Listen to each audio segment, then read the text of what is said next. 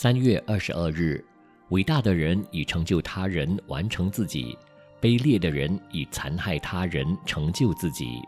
一个优秀的幕僚不但要有高超的智慧、深广的见识、宏观的远见，尤其是品德，要能攻城不居，和主管之间的分寸拿捏，要自谦自卑，就能做一个好的幕僚了。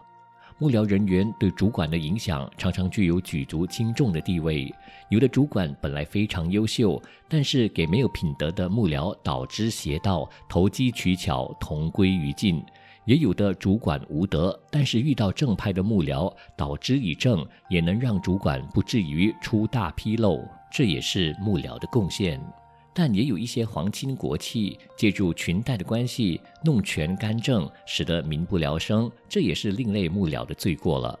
有的人好站在台前作为领导首长，有的人不好出名，喜欢站在幕后为领导者做幕后的智囊，成为智库，那也是好的幕僚。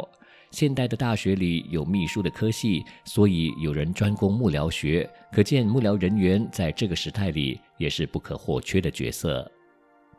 文思修，一个优秀的幕僚，不但要有高超的智慧、深广的见识、宏观的远见，还要自谦自卑。每日同一时段与您相约有声书香。